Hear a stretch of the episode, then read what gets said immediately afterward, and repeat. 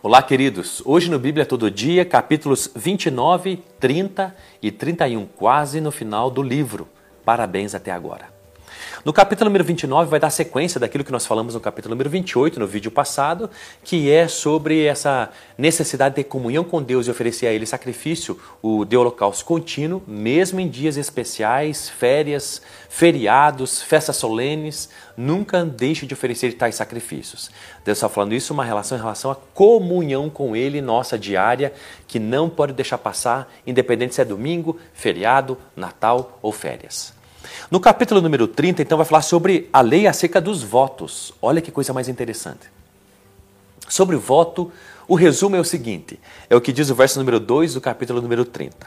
Quando um homem fizer um voto ao Senhor ou jurar, obrigando-se a alguma coisa, não violará a sua palavra, fará tudo o que sair da sua boca. Então, sobre votos, o resumo: cumpra. Aquilo que você prometeu, que saiu da sua boca, que você disse que faria num, num, tempo de dificuldade ou num tempo de bonança, não importa. Você se comprometeu com Deus que faria alguma coisa, faça. Saiu da sua boca, você votou, você se comprometeu, você eh, jurou, se é assim que eu posso dizer. Então o que, que Deus espera? Cumpra. Cumpra. Deus espera que a gente cumpra o que disse. É muito comum as pessoas, no momento de dificuldade, dizem: Olha, Senhor, se você mudar minha situação, eu vou fazer isso, eu vou para a igreja. Deus muda a situação, a pessoa não vai para a igreja. Saiba de uma coisa: Deus espera, exige que a gente cumpra o que sai da nossa boca e o que nós prometemos a Ele. E aí vai falar uma coisa muito interessante sobre o voto que as mulheres fazem. É, e diz ali no verso número 5: é, Olha, se uma mulher, por exemplo, fizer um voto, uma filha fizer um voto e o seu pai ficar sabendo, mas não concordar com o voto que ela fez, ela está desobrigada a cumprir esse voto. Olha que coisa interessante. Ali diz no verso número 5, no final do verso, que o Senhor a perdoará, porque o seu pai não aceitou. A mesma coisa é no caso da esposa. Se a esposa fizer um voto e o marido ficar sabendo desse voto, mas não concordar, Deus também a perdoará e ela, terá, ela estará livre desse voto. Mas atenção, tanto o pai para com as filhas e o marido para com a esposa precisavam então reclamar sobre esse voto no dia, quando eles ficaram sabendo do voto. Tá bom? Se eles deixassem passar, é como se eles concordassem com o, voto, com o voto das mulheres ou das filhas e então elas teriam que cumprir. Uma coisa muito interessante, isso seria é, estatuto a Bíblia diz no, no, final do capítulo número 30 que isso seria estatuto em Israel, tá bom? Em respeito aos votos das mulheres, aos seus maridos e aos votos que as filhas fariam em relação a Deus, mas se os pais permitissem ou não.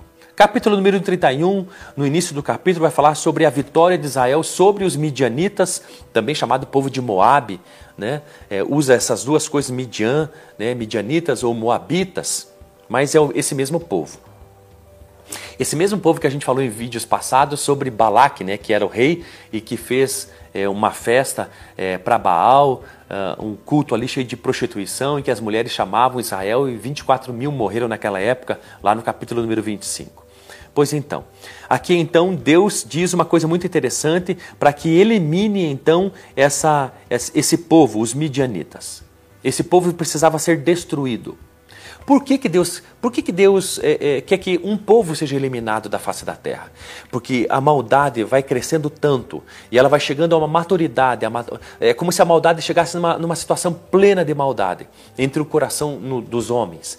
É, é, que não tem outra forma de não acabar com a maldade a não ser acabando com o povo que pratica tais maldades. Então é uma perversidade desse povo e os midianitas é, eram assim aos olhos de Deus. Por isso que era necessário então guerrear contra Midian e matar todos. Matar a todos.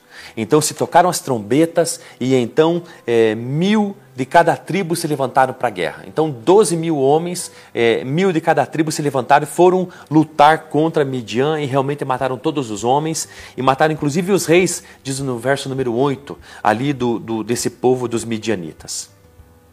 Mas uma coisa interessante no verso número 8 é que também mataram ao fio da espada Balaão, filho de Beor. Olha que coisa mais interessante, no capítulo número 24 de Números, uh, Balaão profetizou, recebeu algo é, é, é, do rei Balaque e disse que ia embora, mas aqui ele está junto com os midianitas.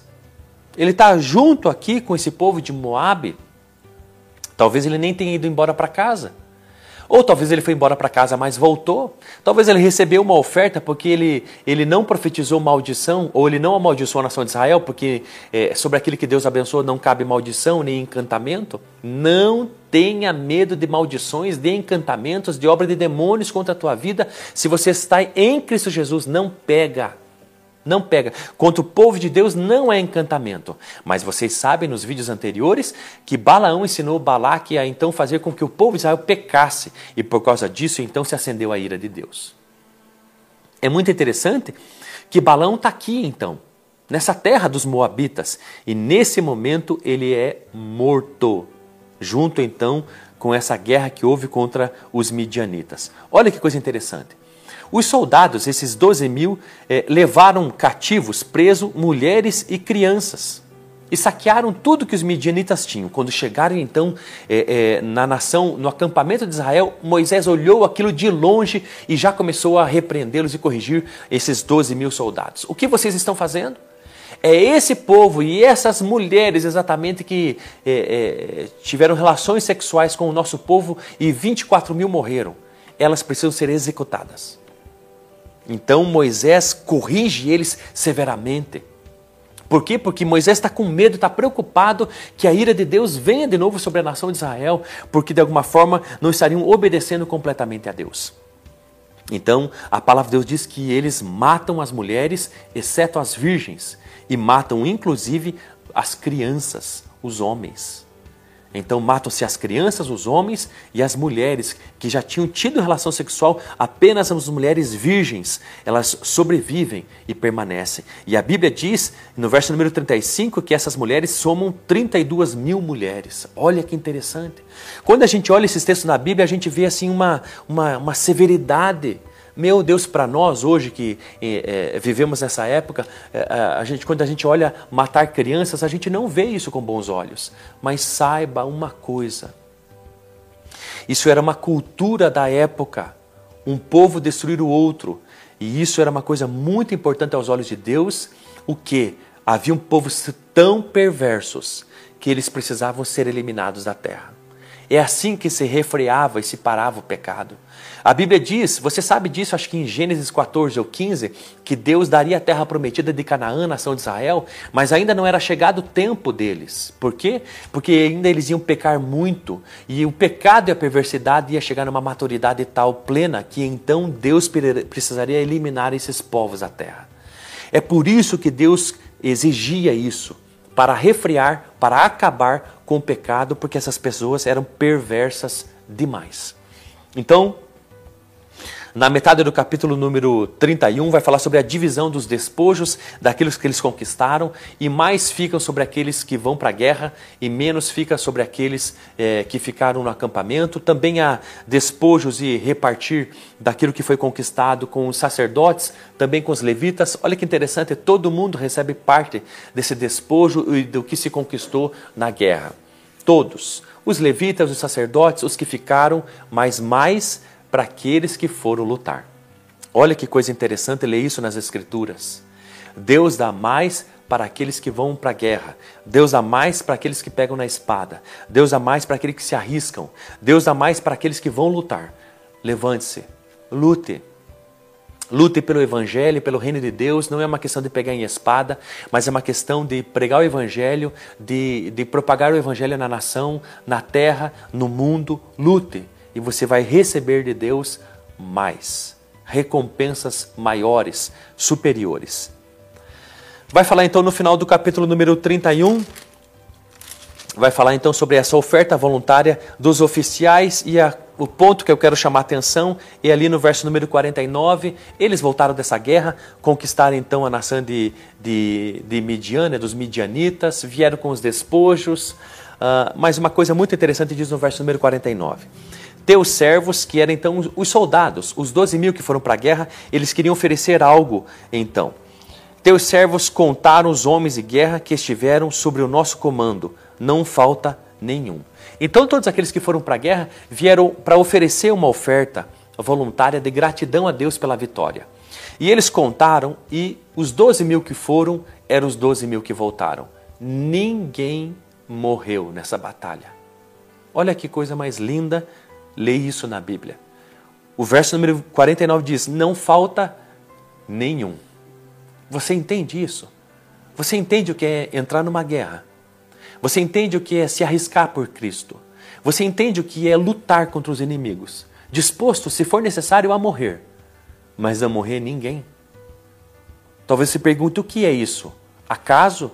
Sorte? Eu vou te explicar o que, que é. É a mão de Deus. É a mão de Deus sobre o seu povo. Que a mão de Deus seja sobre a tua casa, a tua família, os teus filhos.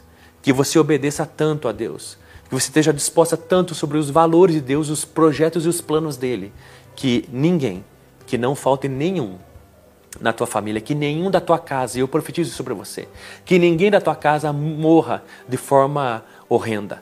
Que ninguém da tua família, em nome de Jesus, é, morra jovem. Em nome de Jesus, que ninguém da tua família morra antes, que ninguém da tua família é, tenha sobre si doenças terríveis pragas ou pestes sobre si. Profetizo sobre você em nome de Jesus, que você seja guardado por Deus, que morra velho, você e tua casa e teus filhos em nome de Jesus, e que a bênção de Deus seja sobre o teu lar. Tão somente tenha comunhão com Deus todos os dias. Tão somente obedeça a Deus com zelo e fervor. Tão somente lute as guerras de Deus. Em nome de Jesus.